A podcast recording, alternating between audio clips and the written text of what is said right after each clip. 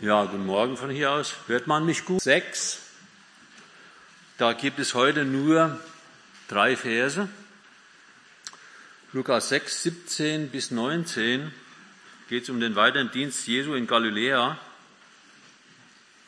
Und in diesem kurzen Text, den wir heute hier betrachten, geht es wiederum um Wunderheilung bzw. Zeichen, der der Jesus begleitend zur Verkündigung des Evangeliums tat, beziehungsweise die Gott durch ihn wirkte.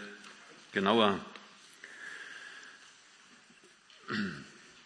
Ich lese mal die Verse.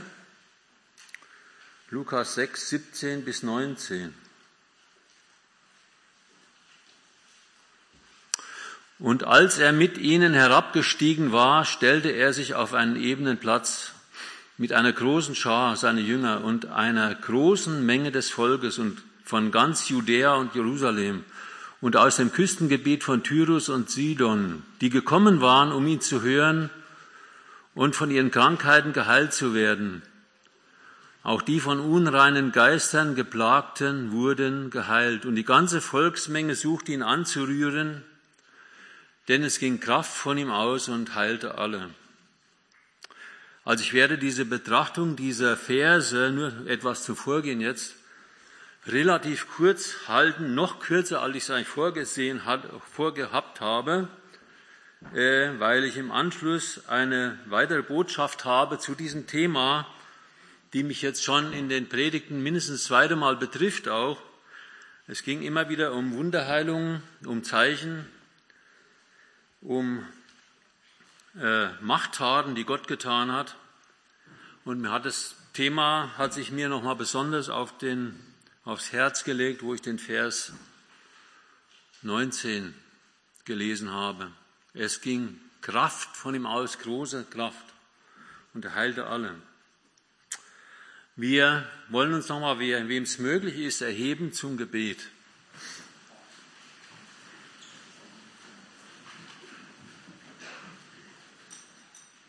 Herr, wir wollen dir jetzt danken von Herzen, dass wir hier vor dir sein dürfen und dass wir auf dein Wort hören dürfen. Wir beten, dass du uns Gnade schenkst, dass wirklich alles, was in unserem Fleisch ist, still sein muss, auch alle Finsternis still sein muss, nicht dazwischenreden kann, dass wirklich die Wahrheit verkündigt wird. Schenke du Gnade dafür.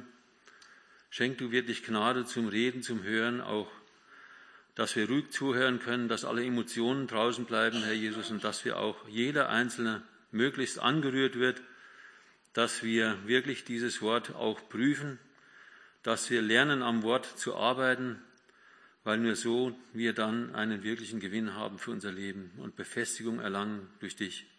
Dazu schenke du jetzt Gnade. Amen. Ja, ich will mich da gar nicht lang aufhalten mit großer Vorrede, auch nicht mit Einleitung, auch wenn es hier heißt, da haben sich die Kommentatoren fast zerstritten darüber, was das mit dem ebenen Platz auf sich hat und was das für eine Botschaft ist, weil sie ja Ähnlichkeiten hat. Ich rede jetzt von der Botschaft und der gesamten Botschaft bis Vers 49, die hier beginnt. Es, gehen ja, es sind ja ziemliche Ähnlichkeiten zu der Bergpredigt vorhanden, die wir in Matthäus 5 bis 7 haben. Und da will ich mich gar nicht drüber aufhalten. Eins ist auf jeden Fall, denke ich, an der Stelle wirklich entscheidend, was hier Lukas, der Schreiber dieses gleichnamigen Buches, niedergeschrieben hat, geleitet durch den Heiligen Geist. Und es ist äh, immer wieder sowieso klar auch, dass die Evangelisten von daher verschiedene Sichten niedergeschrieben haben, ebenso geleitet durch den Heiligen Geist wo ich ein bisschen was dazu sagen will. Konkret zu diesem hier ist der Vers 18, wo es da heißt, dass die Menschen, was ist der Vers 18? Moment. Ja, doch, Vers 18b, je nach Verszählung, ist ein bisschen unterschiedlich. Auch der Vers 18 auf jeden Fall. Auch die von unreinen Geistern geplagten wurden geheilt. Also vom Grundsatz ist es ja so, dass alle Menschen geknechtet sind von bösen Geistern, ja vom Teufel selbst. Wir lesen Hebräer 2, Vers 14, auch in Bezug auf unsere Vergangenheit. Da heißt es, Weil nun die Kinder Blutes und Fleisches teilhaftig sind, hat auch er, der Herr Jesus, in gleicher Weise an denselben teilgenommen, auf dass er durch den Tod den zunichte machte, der die Macht des Todes hat, den Teufel. Und alle die befreite, welche durch Todesfurcht das ganze Leben hindurch der Knechtschaft, der Sklaverei unterworfen und oder verfallen waren. Und auch Epheser 2 zeigt uns das ja auch, wo wir hergekommen sind, dass der Geist der Gewalt, der Luft, der Satan letztlich jetzt wirksam in, ist in den Söhnen des Ungehorsams. Das sind die, die ungläubig sind, noch ungläubig zumindest. Und da heißt es auch, unter welchen auch wir einst alle unseren Verkehr hatten. Also auch wir waren dem völlig unterworfen. Wir konnten nichts anderes tun. Wir waren wie Marionetten, an denen der Teufel gezogen hat und wir mussten gehorchen. Aber ich denke, hierin sind, was hier das Wort hier anspricht, sind besonders Menschen gemeint, die vom Teufel dermaßen geschlagen, geknechtet sind. Hier heißt es ja von, von unreinen Geistern geplagte. Vielleicht so, dass sie überhaupt nicht mehr Herr über sich, selber war, über sich selbst waren. Und ich glaube, dass wir es heute oft nicht ernst genug nehmen, der Teufel benutzt ihm äh, jedes ihm zur Verfügung stehende Mittel, um Menschen zu versklaven. Und wer behauptet, das gäbe es heute nicht mehr, das ist eine Sache vergangener Zeiten, eine Sache vom Mittelalter oder was auch immer, der kann nur blind sein. Also der Teufel, auch der Teufel geht mit der Zeit und er benutzt die Mittel dieser Zeit. Damals waren die Mittel andere als heute.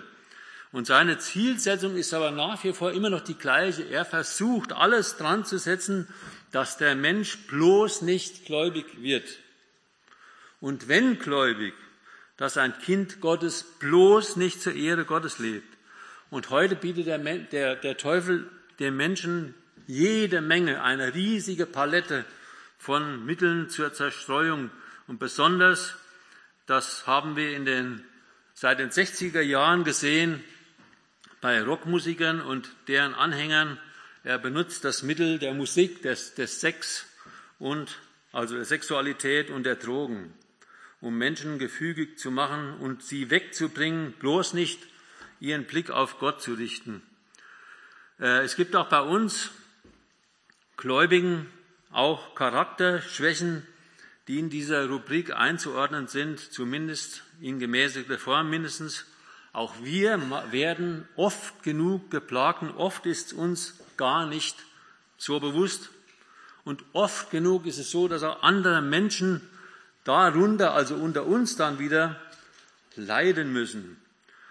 Also bilden wir uns bloß nicht ein, wenn wir zum Glauben gekommen sind, dass diese Dinge, diese Schwächen mit einem Schlag vergessen werden. Es gibt schon immer wieder, also wir kennen das auch vom Help Center, was ja in der Nähe von uns mal gegründet worden ist. Da haben wir wirklich Fälle äh, berichtet bekommen, dass Leute von heute auf morgen von Drogen frei geworden sind, zum Beispiel. Aber normalerweise hat das eine Entwicklung. Und oft genug, denke ich, haben wir kein Licht in diesen Zusammenhängen oder lassen es zu, dass die Finsternis so ihre Spielchen mit uns treibt. Und dazu will ich ein typisches Verhalten herausgreifen. Eine Sache, die mir ganz typisch, wie gesagt, erscheint und die auch so einen gewissen grundsätzlichen Mangel offenbart. Also wir sind uns gar oft sicher, völlig überzeugt von dem, wie wir sind, wie wir denken, wie wir uns verhalten. Aus unserer Sicht befinden wir uns auf dem richtigen Weg. Wir sind in einer Sache zum Beispiel völlig überzeugt, wir haben die richtige Erkenntnis, wir verhalten uns recht, richtig. Wir haben niemandem was Böses angetan, sind nicht schuldig geworden. Bei uns ist kein Fehlverhalten. Oft denken wir so, zumindest in Ansätzen denke ich schon. Aber dennoch ist es oft anders. Wir sind, wie gesagt, oft blind. Und wir sehen, das ist auch typisch, Matthäus 7, Stachelbalken. Wir sehen den Balken, bei dem, äh, den Balken in unseren eigenen Augen nicht, den Stachel bei dem anderen wohl. Also wir wissen oft besser Bescheid über die Schwächen des anderen als über unsere eigenen Schwächen.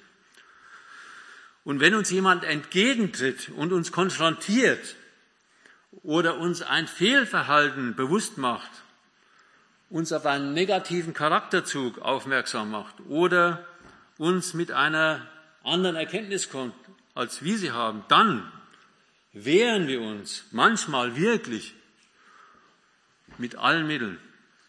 Kann sogar dazu kommen, dass wir die Beherrschung verlieren und uns zu Dingen hinreißen lassen, die wir später total bereuen. Kann es zu Wutausbrüchen kommen, man zieht sich beleidigt zurück. Ich rede nicht nur von anderen, das will ich auch nochmal ganz deutlich sagen. Ich stelle mich voll darunter. Ich habe das selber so ausgelebt, oftmals in der Vergangenheit, dass ich so war, das auch gegenüber den Kindern, wo letztlich auch ein Stück Ohnmacht rauskommt. Man weiß nicht mehr weiter. Oder man, also, auch, auch am Arbeitsplatz kann es vorkommen. Äh, da hat sich jemand was in den Kopf gesetzt, will es mit Gewalt durchsetzen. Ist total überzeugt. Plötzlich kommt einer, bringt ihm irgendein Argument und dir selbst gehen plötzlich die Argumente aus. Habt ihr das auch schon mal erlebt? Wenn uns die, also ich habe das oft schon erlebt, wenn Leuten die Argumente ausgehen, fallen sie völlig aus der Rolle, weil sie mit Gewalt ihr Ding durchziehen wollen und ihr, ihre Erkenntnis, ihre Überzeugung behalten wollen und sich nicht in Frage stellen lassen. Und da merkt man sofort, da geht es um unser Ich, da kratzt jemand an unserem Lack und da muss ich mein Gesicht, mein Ansehen wahren. Also Gründe für so ein Verhalten könnten, könnten, sage ich mal, darin liegen, dass uns nicht bewusst ist, dass wir oder wer wir wirklich sind von unserem Fleisch. Total verderbt und von Gott völlig entgegen. Unverbesserlich. Es kann nicht verbessert werden. Und noch eins. Wenn uns jemand entgegenkommt, denkt dran, der, der mir was sagt, der ist genau derselbe.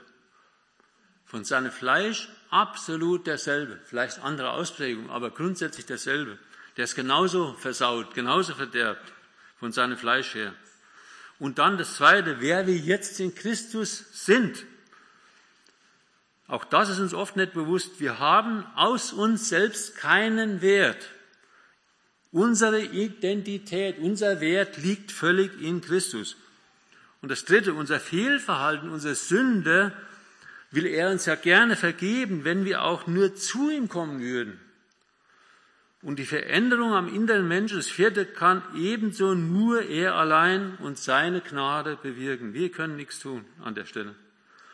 Und so wenn wir das im Bewusstsein hätten, dann würden wir wahrscheinlich Gott danken, dass Fehlverhalten, Sünde oder negativer Charakterzug ans Licht gekommen ist. Das ist eine Chance. Das ist eine Chance, zu ihm zu kommen und ihm das zu bekennen und uns ihm auszuliefern, weiterzukommen, uns weiterzuentwickeln, verändert zu werden, umgestaltet zu werden. Das ist eine Chance. Habt ihr das schon mal so gesehen? Eigentlich können wir da sehr dankbar sein, auch dem Bruder, der Schwester gegenüber, die uns diese Hinweise gegeben haben. Also lasst uns aufeinander Acht haben, wie es in Hebräer 10 steht. Zu Anreizen zur Liebe und zu guten Werken. Auch da Mut haben, mal den anderen was zu sagen, aber auch die Demut haben, was anzunehmen und mal nicht gleich aus dem Hemd zu springen und um sich zu schlagen mit Worten und Gegenvorwürfe zu machen und aufzurechnen. Du aber auch, du hast ja auch, haben wir schon oft in der Ehe gemacht, leider auch, auch denselben Fehler, dann würde es uns schlussendlich viel weniger um unser Ich gehen. Vers 19, äh, wenn wir so eine Aussage lesen, die ganze Volksmenge suchte ihn nur anzurühren, denn Kraft ging von ihm aus, große Kraft. Denken wir nicht, die Kraft wäre aus ihm selbst gewesen. Eins ist ganz sicher, diese große Kraft gab ihm sein Vater, weil er absolut gehorsam war. Das ist das Erste. Und ohne jede Sünde war. Kein Versagen, nichts. Und das Zweite, er blieb, obwohl er Gott war. Er war Mensch und wahrer Gott. Trotzdem blieb er in der völligen Abhängigkeit zum Vater. Wir können das viel, viel, viel sehen. In vielen Stellen, auch hier, wo es das letzte Mal darum ging, äh, um die Erwählung äh, der Apostel. Vers 12, wo er auf den Berg hinausging, um zu beten. Und gar oft finden wir das bei ihm.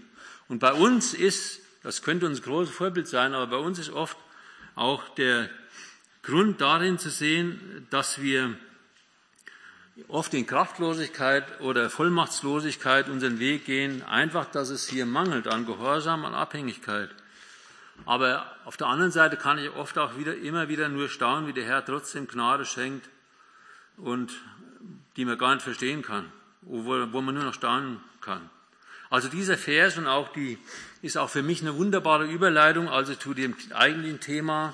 Und wir werden viele Dinge, die hier geschrieben stehen, in dem Thema, was ich da bringen werde, find, wiederfinden. Von daher auch nur diese paar Gedanken direkt zu diesen Versen. Da dachte ich auch sofort an, an äh, Stellen in der Apostelgeschichte, wo es mal heißt, dass nur durch den Schatten von Petrus Kranke geheilt wurden. Apostelgeschichte 5.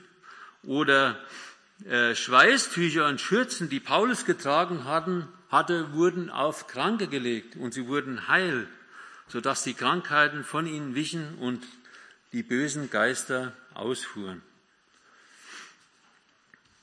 Ja, wir kommen zu dem eigentlichen Thema. Es geht um Offenbarungsgaben. Das habe ich mit hinzugenommen, weil es zu dem Thema dazu passt. Und Zeichen, Wunder und Machttaten.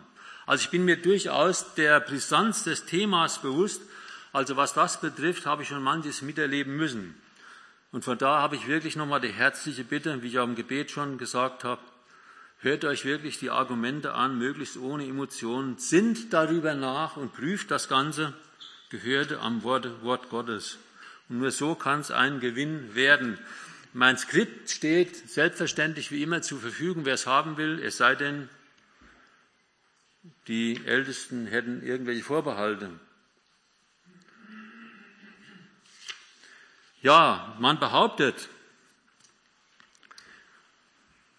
äh, wenn Gott zu apostolischen Zeiten oder äh, zur Zeit Jesu Wunder getan hat, wirkt es ja auch noch heute, denn es steht ja geschrieben, Jesus Christus ist derselbe heute, gestern, heute und in Ewigkeit. Hebräer 13, Vers 8. Beachten wir aber, Gott ist zwar noch immer derselbe, unverändert, ewig der gleiche, aber er handelt in den verschiedenen Heilszeitaltern anders, zum Teil zumindest. Vielleicht ein Beispiel oder zwei. Äh, die damalige Welt ging zum Beispiel im Wasser unter. Und die jetzige Erde wird er durch Feuer zerstören. 2. Petrus, 6, äh, 2. Petrus 3, 6 und 7. Oder denken wir an den Umgang mit den Feinden. Die wurden im Alten Testament, man könnte richtig sagen, brutal ausgerottet. Also, die haben Gott völlig auf der Nase rumgetanzt. Das Maß war voll. Und so wurden sie durch Israel im Auftrag Gottes regelrecht ausgerottet. Der Bann wurde vollstreckt. Der Umgang mit Feinden sieht heute anders aus. Wir wissen das. Wir sollen sogar unsere Feinde lieben. Und der Jesus hat übrigens seine Feinde durch die Bank geliebt. Keiner, der jemals zu ihm kommen wird, war niemals Feind Gottes. Alle waren wir je, ehemals alle Feinde Gottes. Kein Mensch ist über diese Erde gegangen, der nicht Feind Gottes war. Also der, zu der Zeit, wie gesagt, als der Jesus auf der Erde war und auch zu der Zeit der Apostel, nahm die Verkündigung von Dingen ihren Anfang, das müssen wir auch an der Stelle bedenken, die in der Zeit des Alten Testaments verborgen waren. Da lag die vollkommene neutestamentliche Offenbarung in Schriftform noch nicht vor. Von daher musste Gott seine Botschafter beziehungsweise die verkündete Botschaft, äh, die ja etwas völlig Neues gegenüber dem Alten Testament war, bestätigen und bekräftigen. Und zwar geschah das durch Zeichen, Wunder und mächtige Taten. Und doch auch, das müssen wir auch schon auch einräumen, wenn wir heute zeitlich weit davon entfernt sind und auch von der Zeit, als das Evangelium seinen Anfang nahm, von der Zeit der Apostel auch, besteht trotzdem noch das Problem der Krankheit und mancher Not als Folge der Sünde weiter. Und so bestehen mit Sicherheit bei uns allen Fragen, besonders unter denen, die schwer davon betroffen sind, von Krankheit und Leid.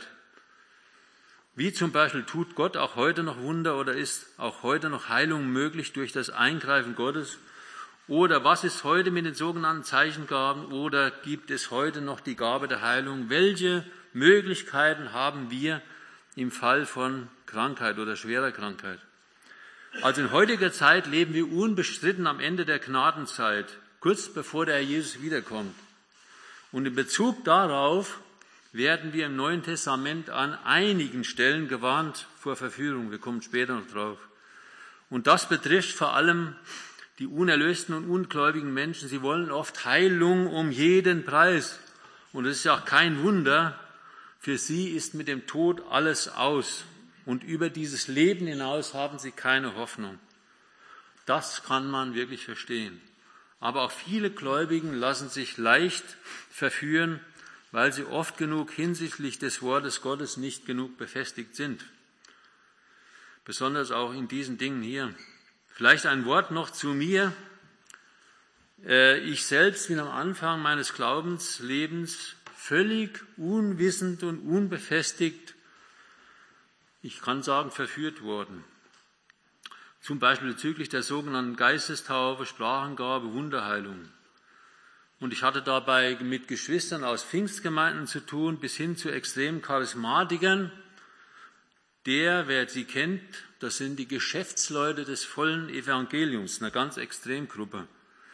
Und zum, zum Beispiel wurden bei mir Hände aufgelegt und als die Sprachengabe ausblieb, da kam ein Bruder und hat mich dazu überredet, dass wir das üben sollten.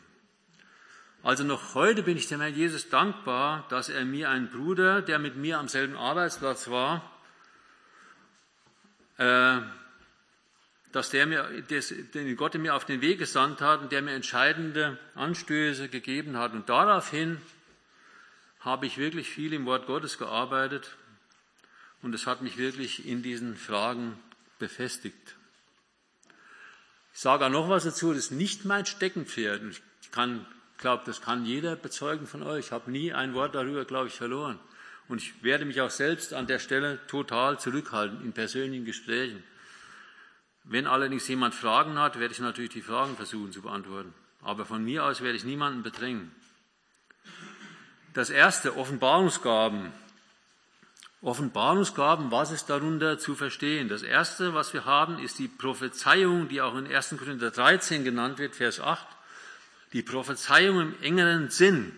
Und es handelt sich dabei um das Aussprechen der Botschaft Gottes durch direkte Offenbarung. Und vor allen Dingen ging es darum, im Alten Testament noch verborgene Geheimnisse offenbar zu machen und niederzuschreiben, und zwar durch Inspiration vom Geist Gottes her. Hauptsächlich die Apostel, vor allen Dingen der Apostel Paulus, waren dazu von Gott gesetzt. Auch zum Beispiel Markus und Lukas wurden als von Gott als Schreiber des Neuen Testaments benutzt. Äh, und von daher kann man sie auch sie äh, durchaus auch als Propheten bezeichnen.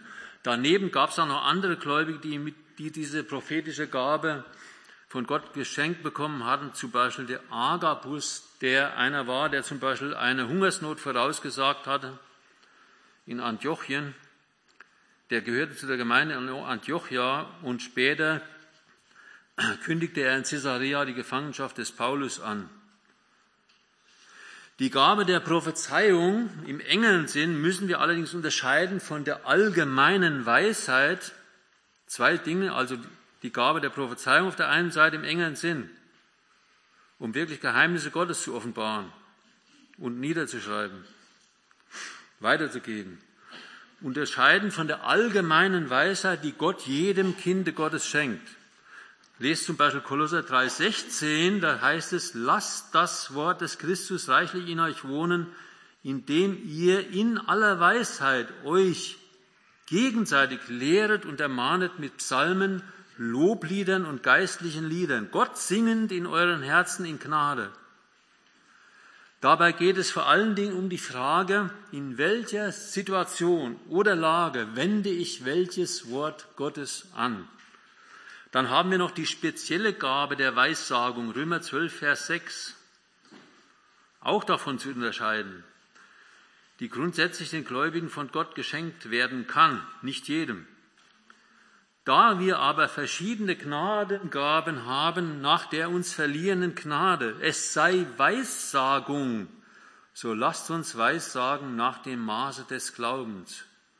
Es ist eine Gabe, eine Gnadengabe, um vielleicht in ganz schwierigen Konstellationen in Übereinstimmung mit dem Wort Gottes weise Entscheidungen zu treffen. Zum Beispiel, wenn wir heute sehen, dass immer wieder Menschen zum Glauben kommen, die in sehr komplizierten Ehe- und Familienverhältnissen leben. Dazu gehört wirklich eine ganz besondere Weisheit, damit umzugehen. Dann haben wir als nächstes, wir hatten jetzt Prophezeiung im engeren Sinn, eine Offenbarungsgabe, dann die Erkenntnis auch im engeren Sinn ist eine Erkenntnis, die direkt von Gott gegeben wurde, um ein Problem einer Not, einer Zwangslage, einer Auswegslosigkeit zu begegnen, aber auch in dieser ersten Zeit, solange die vollkommene neutestamentliche Offenbarung noch nicht vollständig da war. Also es geht hier nicht nochmal zur Unterscheidung um die allgemeine Erkenntnis, die durch das Lesen oder das Studium des Wortes Gottes erlangt werden kann. Diese Form der Erkenntnis benötigen wir, jeder einzelne von uns, mindestens solange wir noch nicht mit unserem Herrn vereinigt sind. Dann noch ein drittes, die Sprachen und die Auslegung, die fallen zumindest teilweise hinein. Die Sprache, die Sprachengabe ist eine Fähigkeit, Wahrheit von Gott, Wahrheiten von Gott in einer Sprache auszusprechen. Eine Sprache, die man nicht gelernt hat, ist das. Und die Auslegung dazu ist die Fähigkeit, diese Wahrheiten in einer verständlichen Sprache wiederzugeben, damit die Zuhörer auch einen Nutzen davon haben. Und zusätzlich waren diese Gaben mindestens die Sprachengabe, für die ungläubigen Juden ein Zeichen. Können wir nachlesen, 1. Korinther 14, Vers 21. Also ein Zeugnis für die Juden, für die Wahrheit von der christlichen Botschaft und dass auch die Gnade Gottes jetzt auch für die Heiden da war. Und diese missbräuchliche Anwendung dieser Gaben bei den Korinthern hatte Paulus dazu bewogen, regelrechte Richtlinien dafür festzulegen, auch nachzulesen 1. Korinther 14. Also es geht ja also hier um Gaben mit Offenbarungscharakter und Gott offenbarte dabei Dinge, die bis hierher noch nicht bekannt waren, vor allen Dingen Geheimnisse, die in früheren Zeiten verborgen waren. Epheser 3, Vers 3, dass mir durch Offenbarung das Geheimnis kundgetan worden, wie ich es zuvor in kurzem beschrieben habe, woran ihr im Lesen merken könnt, mein Verständnis in dem Geheimnis des Christus, welches in anderen Geschlechtern, früher den Söhnen der Menschen, nicht kundgetan worden, wie es jetzt geoffenbart worden ist, seinen heiligen Aposteln und Propheten im Geiste, um alle zu erleuchten, welches die Verwaltung des Geheimnisses sei, das vor den Zeitaltern her verborgen war in Gott, der alle Dinge geschaffen hat. Also es ist eine zentrale Stelle, die das hier aussagt und begründet, dass es hier um Geheimnisse geht, die in frühen Zeiten verborgen waren. Und so entwickelte sich Stück um Stück das geschriebene Wort Gottes zu einer Vollkommenheit und das wurde noch in der Zeit der Apostel Realität. Kolosse 1, 24 und 25. Jetzt freue ich mich in den Leiden für euch und ergänze in meinem Fleisch, was noch rückständig ist von den Drangsalen des Christus für seinen Leib, das ist die Versammlung, deren Diener ich geworden bin nach der Verwaltung Gottes, die mir in Bezug auf euch gegeben ist, um das Wort Gottes zu vollenden. Also auf sein Vollmaß, voll zu machen, auf sein Vollmaß zu bringen. Wenn wir zugehört haben, ist uns vielleicht aufgefallen, dass es hier auch um Leiden in diesem Kontext geht, um Drangsale, und das möchte ich auch ganz klar herausstellen, die Gabenträger und ihre Leiden äh, und Widerwärtigkeiten, also die Knechte Gottes, die Gott dabei gebrauchte, hatten deswegen einen hohen Preis zu bezahlen. Das klang ja schon in dem Vers an, Kolosser 1,24, Leiden, Drangsale. Und Paulus berichtet davon an etlichen Stellen. Denken wir an den Pfahl im Fleisch. Gut, das hat noch ein bisschen einen anderen Grund, damit er sich der gewaltigen Offenbarung wegen nicht überhebe. Deshalb wurde ihm ein Pfahl im Fleisch gegeben, den Gott auch nicht weggenommen hat. Oder 2. Timotheus äh, 1, 10 bis 12, wer sich notieren will, ich lese es jetzt nicht, da kommt es ganz klar zum Ausdruck. Um des Evangeliums willen musste Paulus viel leiden, um welche Ursache willen ich dies auch leide. Und auch den äh, äh, Timotheus ermutigt er darin, auch um dieser Dinge willen Leiden auf sich zu nehmen.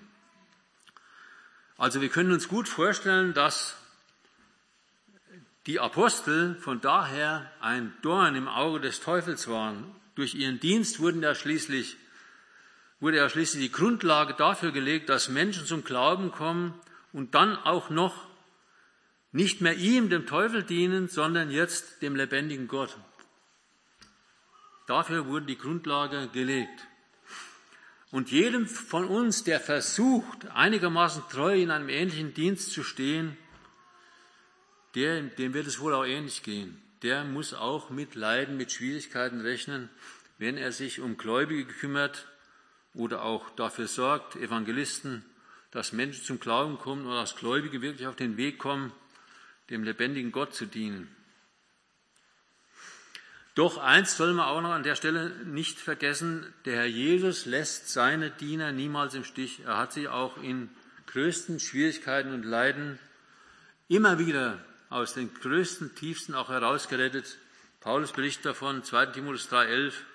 Da schreibt er in Timotheus von seinen Verfolgungen, Leiden, welche Leiden mir widerfahren sind in Antiochien, Iconium und Lystra, welche Verfolgungen ich ertrug und aus allen hat der Herr mich gerettet. Also wo der Teufel meinte, er hätte jetzt obsiegt, da hat ihn der Herr, und wenn es sein musste, in letzter Sekunde den Sieg entrissen. Und das war bestimmt eine, kann auch für uns, bestimmt auch, sollte auch für uns eine große Ermutigung sein. Ich komme zu, den, zu der zeitlichen Begrenzung der Offenbarungsgaben. Also das erste ist, die vollkommene neutestamentliche Offenbarung liegt jetzt vor. Und von daher möchte ich fast sagen, ist es gar nicht erlaubt, dem Wort Gottes noch etwas hinzuzufügen oder auch was hinwegzunehmen. Wir lesen in Offenbarung 22, 18 und 19. Da steht sogar ein Fluch drauf. Vers 18, Offenbarung 22, 18. Wenn jemand zu diesen Dingen hinzufügt, so wird Gott ihm die Plagen hinzufügen, die in diesem Buch geschrieben stehen. Kommt zu dem nächsten Punkt. Das Aufhören bzw. Wegtun von bestimmten Gaben. In 1. Äh, Korinther 13, vielleicht können wir das mitschlagen ein bisschen jetzt, weil da gibt es ein paar Stellen zu bedenken, zu lesen. 1. Korinther 13, 8 bis 10 wird gesagt, dass bestimmte Gaben aufhören bzw. weggetan werden. Die Liebe vergeht nimmer, seien es aber Prophezeiungen, sie werden weggetan werden, seien es Sprachen, sie werden aufhören, sei es Erkenntnis, sie wird weggetan werden. Denn wir erkennen stückweise und wir prophezeien stückweise. Wenn aber das Vollkommene gekommen sein wird, so wird das, was stückweise ist, weggetan werden. Dagegen lesen wir in Vers 13, bleiben Glaube, Hoffnung, Liebe, wobei Glaube und Hoffnung nur benötigt werden, bis wir beim Herrn sind. Dann wird Glaube zum Schauen übergehen und Hoffnung zur Wirklichkeit werden. Und ich schätze mal, dass das Schauen weit größer wird, sein wird als unser, was wir jemals glauben konnten. Die Liebe aber bleibt für immer. Also vom Kontext her wird zumindest aus meiner Sicht klar, dass das Aufhören und Weggetan noch in die Zeit der Gnade fällt. Und mit dem vollkommenen Vers 10 muss die Vollständigkeit des Wortes Gottes gemeint werden, äh, gemeint sein. Also ich werde es noch ausführen. Aus dem Stückweisen, also die einzelnen Briefe der Apostel bzw. Schreiber des Neuen Testaments, ist ein Ganzes, ein Vollkommenes geworden. Von daher ist anzunehmen, dass das Aufhören und Weggetan relativ früh in der Gnadenzeit stattgefunden hat. Wir nehmen aber jetzt mal an, was manche auch behaupten, das will ich ja stehen lassen. Ich will das nicht jetzt völlig in Grund und Boden reden. Ich lasse das mal stehen. Ich nehme mal an.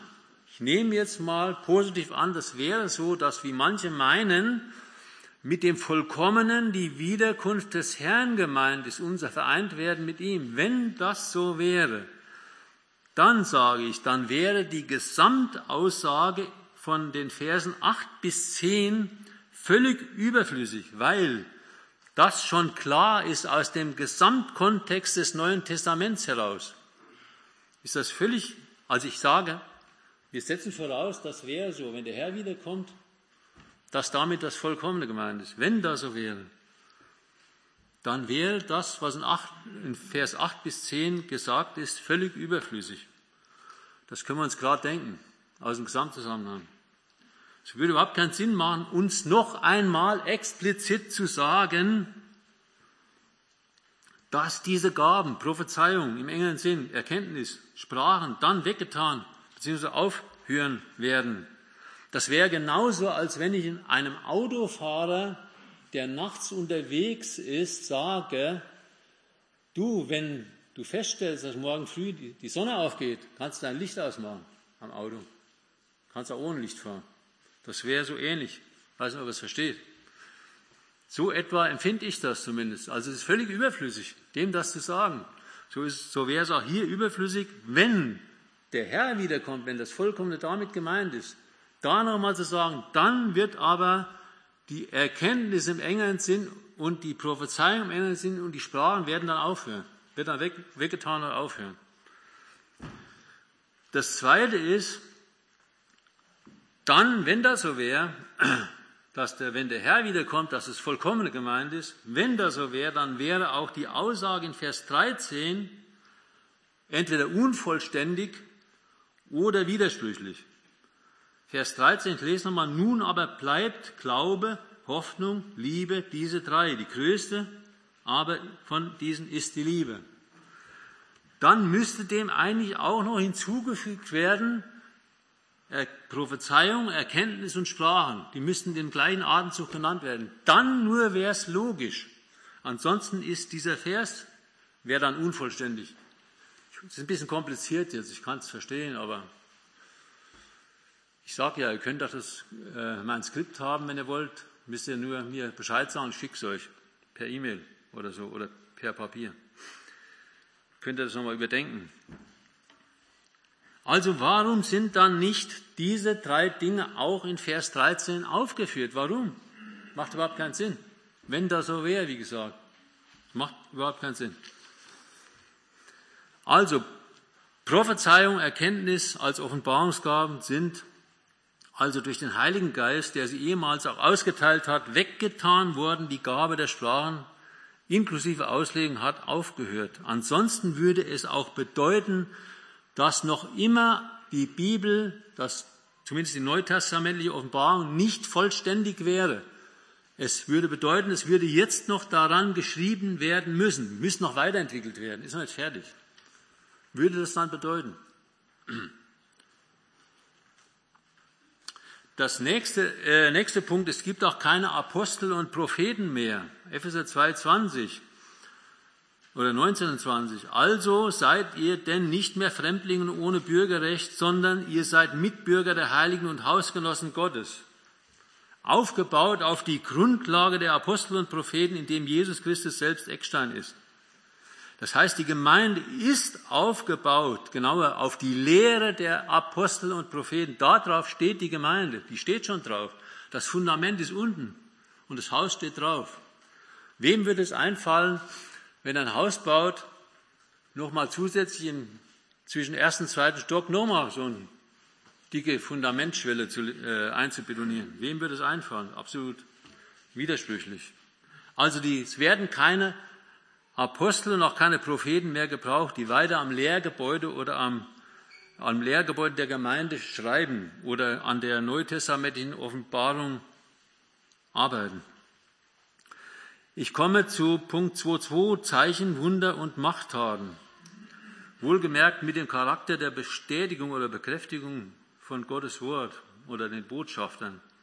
Also eins vorweg, Gott ist und bleibt ein wundertuender und wunderwirkender Gott und das grundsätzlich durch alle Heilszeitalter hindurch. Steht außerhalb jedes Zweifels. Könnten wir jede Menge Bibelstellen nennen, lasse ich mal weg.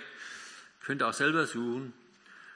Äh, doch Zeichen, Wunder und Machttaten oder mächtige Taten zur Bestätigung oder Bekräftigung der anfangs völlig noch neuen Botschaft des Neuen Testaments und der Verkündiger der Botschaft das ist nochmal was ganz anderes, was wir hoffentlich auch gleich erkennen werden. Was wir da bei allem nicht vergessen sollten, ist die Liebe Gottes bei diesen Zeichen, Wundern und Machttaten, die geschahen, auch die Liebe Gottes nicht vergessen, die ebenso bei all diesen Wunderzeichen mitschwang. Der Herr Jesus lehrte und heilte die Menschen, weil er echtes Mitleid hatte und weil er eigentlich die Entstellung durch die Sünde nicht will die Entstellung durch die Sünde der Grund allen Leidens, aller Not, aller Krankheit, aller Knechtschaft, aller physischen und des physischen geistlichen Todes auch. Und weil er schlussendlich keine Freude an ewiger Strafe hat, sondern will, dass alle Menschen zur Errettung gelangen. Und natürlich hat sich Gott auch durch diese Wunderzeichen in größter Weise verherrlicht. Aber was ist jetzt darunter zu verstehen? Eine grundsätzliche Antwort finden wir in Hebräer 2, 2 bis 4. Denn wenn das durch Engel geredete Wort fest war und jede Übertretung und jeder Ungehorsam gerechte Vergeltung empfing, wie werden wir entfliehen, wenn wir eine so große Errettung vernachlässigen, welche den Anfang ihrer Verkündigung durch den Herrn empfangen hat und uns von denen bestätigt worden, die es gehört haben, indem Gott außerdem mitzeugte, bekräftigte, bestätigte sowohl durch Zeichen als Wunder, als durch Wunder und mancherlei Wunderwerke und Austeilungen des Heiligen Geistes nach seinem Willen. Also Gott wollte durch übernatürliche Wirkungen die Botschaft bestätigen, bekräftigen, die durch den Herrn Jesus und auch durch die Apostel verkündigt wurde. Petrus bestätigt das bezüglich des Herrn Jesus. Apostelgeschichte 2, 22. Da sagt er auch, redet er davon, Jesum den Nazaräer, ein Mann von Gott an euch erwiesen durch mächtige Taten, Wunder und Zeichen, die Gott durch ihn in eurer Mitte tat. Im Markus-Evangelium finden wir auch, wie die Apostel, äh, wie das von den Aposteln gesagt wird, Markus 16, 20. Jene, also da ist im Kontext von den Aposteln die Rede, gingen aber aus und predigten allenthalben, indem der Herr mitwirkte und das Wort bestätigte, durch die darauf folgenden Zeichen.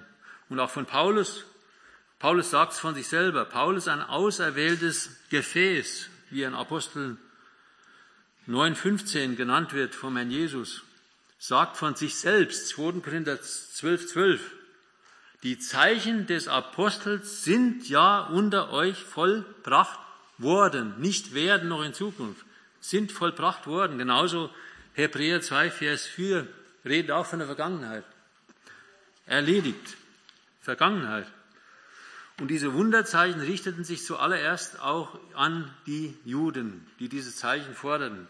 Könnt ihr auch jede Menge Bibelstellen nennen. Eine, 1. Gründer 1, 22. Im Evangelium gibt es jede Menge Stellen, wo sie Zeichen forderten. Auch andere Gläubigen, aber eher wenige, waren von Gott durch entsprechende Gnadengaben ausgerüstet, solche Zeichen zu vollbringen. Zum Beispiel Philippus und Stephanus. Das nächste, zu welchem Zweck, habe ich eigentlich schon gesagt. Die waren, dass es dazu war, dass die Botschaften, die Boten zu bestätigen. Gott bekräftigte das durch diese Zeichen, Wunder und Machttaten. Äh, das Johannesevangelium zeigt unter anderem, also muss man zu, oh, habe ich was falsch gemacht. Zu welchem Zweck waren die nicht? Habe ich mir extra noch gelb markiert. Habe ich heute Morgen schon mal überlesen, wo ich nochmal gelesen habe. Also die Zeichen waren nicht dazu gegeben, rettenden Glauben zu wirken. Das lesen wir auch, können wir erfahren in Johannes 6, äh, wo wir sehen, dass die Menschen höchstens oberflächlich glaubten, sie Sensationen suchten oder weil sie da wegen dieser wundersamen Brotvermehrung den Herrn Jesus zu ihrem Brotkönig machen wollten. Ja, ein, ein aussagekräftiger Vers ist Johannes 6,30, da heißt, was tust du nun für ein Zeichen? Das, auf das wir sehen und dir glauben. Was wirkst du? Also es hat keinen Glauben letztlich gewirkt, keinen rettenden Glauben. Rettender Glaube kann nur durch die Verkündung des Wortes Gottes entstehen bzw. geweckt werden. Römer 10, Vers 17, also ist der Glaube aus der Verkündigung, die Verkündigung aber durch Gottes Wort.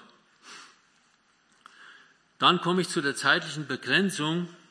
Auch da können wir wieder sagen, als erstes die vollkommene neutestamentliche Offenbarung liegt vor und von daher gibt es überhaupt keinen Grund mehr, solche Zeichen, Wunder, Machttaten zu wirken, letztlich durch Gott, wegen der Botschaft. Die liegt vor, wir brauchen das nicht mehr. Die Botschaft ist da. Das Wort Gottes ist vollkommen, vollständig, vollendet. Grundsätzlich, hier und da gibt es immer wieder Berichte von Missionsfeldern, habe ich selber schon gelesen, kann ich aber nicht nachprüfen, sage ich dazu, wo berichtet wird, dass große Wunder geschahen, wo Missionaren die Tür zu Völkern geöffnet wurde, auch in der Vergangenheit, in den letzten noch.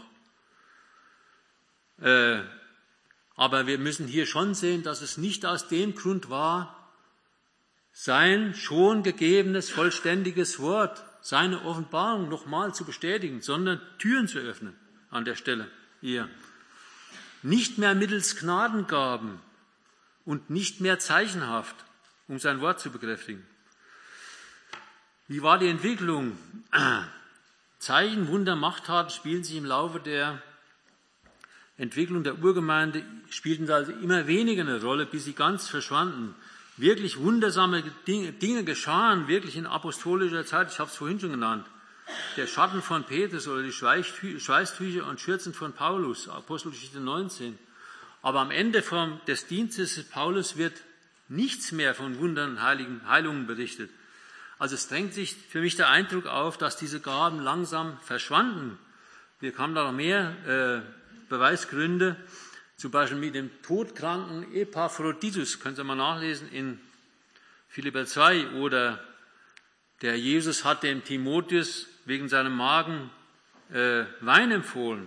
Warum hat er ihn nicht geheilt? Hat, also Paulus hat diese Gabe der Heilung, der Heilung auf jeden Fall. Das können wir auch aus dem Apostelgeschichte 19 erkennen. Äh, oder er ließ den kranken Trophimus in Milet zurück, 2 Timotheus 4, 20. Also außerdem spielen auch diese Dinge in den Lehrbriefen gar keine Rolle, außer im ersten Korintherbrief, weil es dort ein Durcheinander, ein Missbrauch gab. Und dasselbe galt auch dort für die Sprache natürlich. Die nachapostolische Zeit, das nächste noch, ich habe es gleich. Äh, wir werden an vielen Stellen gewarnt, ich kann das nur kurz ausführen. Vor der Verführung mit Zeichen und Wundern in Evangelien erhalten wir viele Warnungen vom Herrn Jesus selber in, in Zusammenhang mit seinen Endzeitreden. Oder die Lehrbriefe enthalten auch Warnungen. Äh, auch 2. Thessalonicher 2 deutet zwar mehr hin auf die antichristliche Zeit, aber das gilt auch schon für die Vorwehen der antichristlichen Zeit, in der wir heute leben. Da wird gewarnt vor Zeichen und Wunder, die durch den Satan geschehen. Oder auch der zweite Petrusbrief, der erste Johannesbrief, der Judasbrief. Hier wird besonders darauf hingewiesen, dass wir das vollständige Wort haben, das voll genügsam ist zu unserer Orientierung und Bewahrung. Oder da wird auch gewarnt durch die Verführung durch falsche Propheten. Zur Situation heute möchte ich eigentlich gar nicht so viel sagen. Ich will auf keinen Fall irgendjemanden, das wollte ich überhaupt sowieso vielleicht am Anfang schon sagen, will wirklich keinem zu nahe treten, keinen beleidigen oder sonst etwas. Ich habe aber bewusst bis auf eine Stelle Namen vermieden. Äh, also ich will auch meine Sicht nicht verallgemeinern. Es kann schon sein, dass ich besonders in bestimmten Kreisen unterwegs war, wo besonders extreme Auffassungen und Dinge, Auffassungen da waren, Situationen da waren oder Dinge geschahen. Äh, also es gibt auf jeden Fall heute auch noch Heilungserlebnisse, da habe ich schon meine Fragen. Sind sie überhaupt alle echt bzw. wahr? Da habe ich auch schon manches drüber gelesen. Sind sie alle wirklich von Gott gewirkt? Oder auch die sogenannten Gabenträger lassen, da muss ich echt sagen, tut mir leid, wenn ich das sagen muss, die, ich habe es so erfahren, die lassen sich wirklich nicht leiden vom Wort Gottes. Tut mir leid. Sie gehorchen ihren Gefühlen, ihren Intuitionen in Eingebung. Letztlich ist das geprägt ein Stück weit von Eigenwillen. Ich will es nicht generell sagen, aber so wie ich es kennengelernt habe. Also die biblische Ordnung, auch in Bezug auf die Anwendung der Gaben, das fällt völlig unter den Tisch. Und man bezugt eher diese Sensationsgaben, Offenbarungsgaben, Zeichen, Wunder. Das ist wichtig. Nicht die, nicht die Erbauungsgaben, da gibt es noch so viel. Ich sage zum Schluss noch was dazu. Da haben wir noch genug Betätigungsfeld, was Gott von uns will. Also ich habe so einen Eindruck, die Leute wollen wirklich groß herauskommen, wollen Ehre haben. Und vor allen Dingen noch eins, ist mir auch aufgefallen, das habe ich vorhin so hervorgehoben, wegen der Offenbarungsgaben oder wegen dieser Gaben mussten die Gabenträger oft schwere Leiden erdulden, viele Widerwärtigkeiten. Ich habe niemals festgestellt, dass die Leute da bereit werden, auch sowas zu erdulden. Tut mir leid. Auch einen solchen hohen Preis zu bezahlen.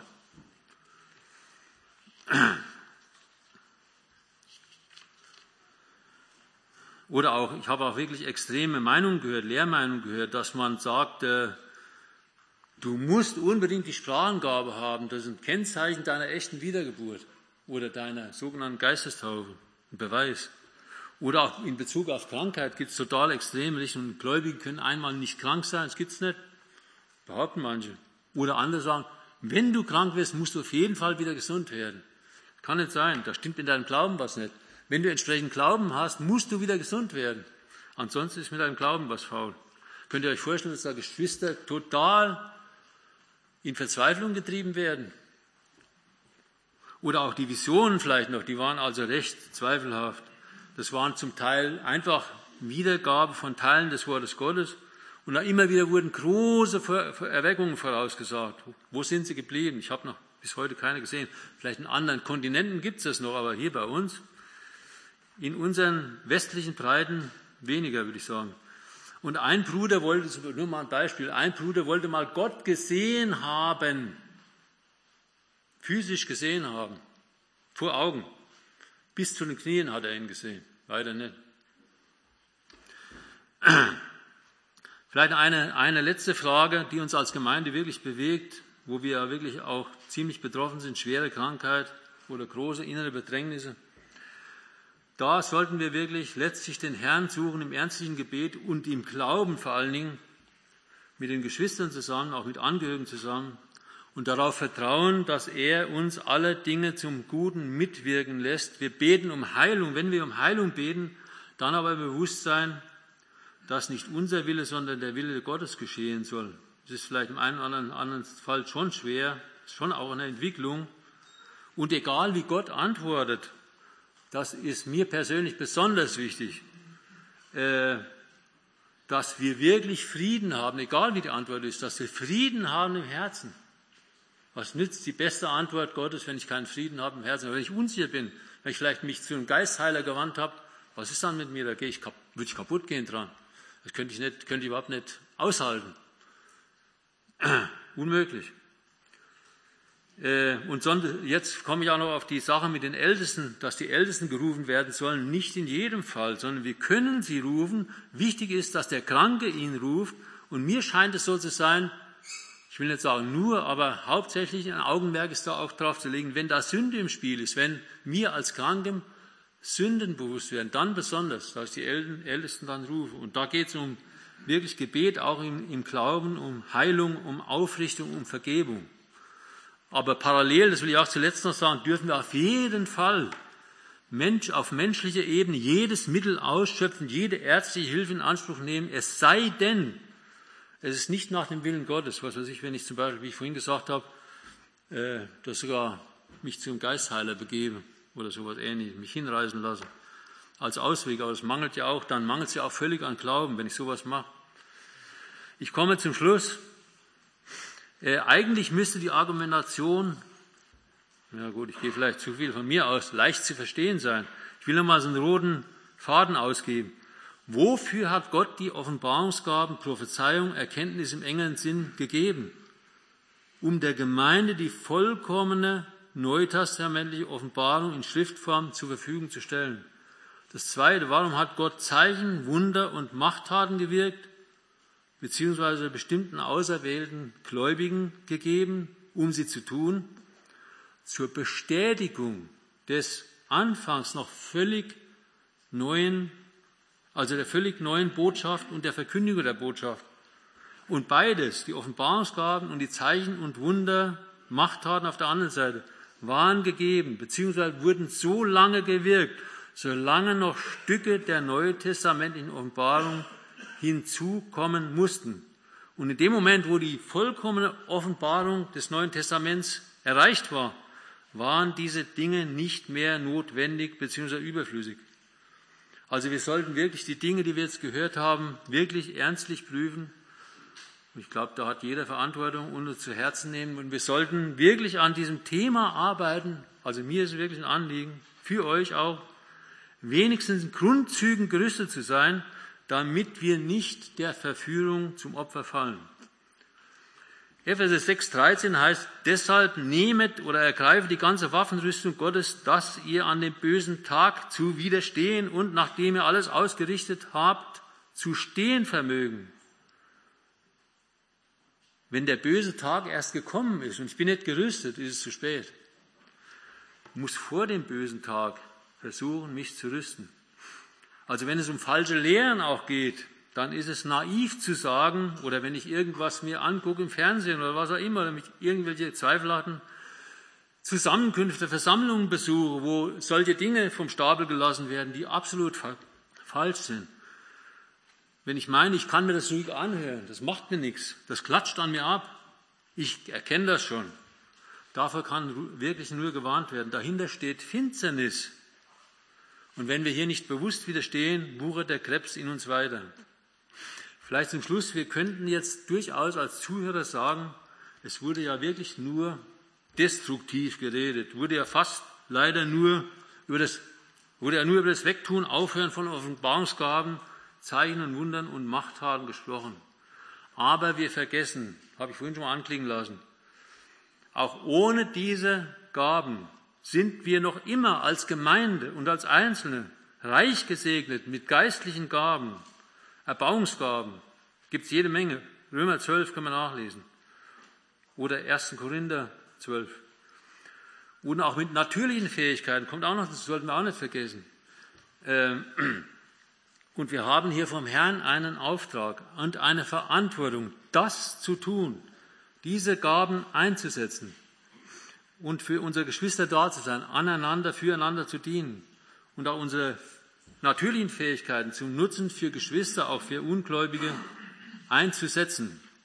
Diese Verantwortung haben wir. Lasst uns dabei nicht dem Trend der Welt oder irgendwelcher liberalen Gemeinden folgen, sondern die Wahrheit suchen, ihr Gehorsam sein. Nicht vor Menschen uns fürchten und ihnen gefallen, sondern Gott fürchten und ihm gefallen. Uns nicht leiten lassen vom Fleisch oder irgendwelchen falschen Stimmen, Finsterniseingebungen, sondern leiten lassen vom Heiligen Geist und nicht eigene Ehre suchen, nicht groß sein sollen bei uns, wollen bei uns Menschen, bei uns selbst bei, bei Menschen, sondern Gottes Ehre suchen. Das wünsche ich uns. Amen.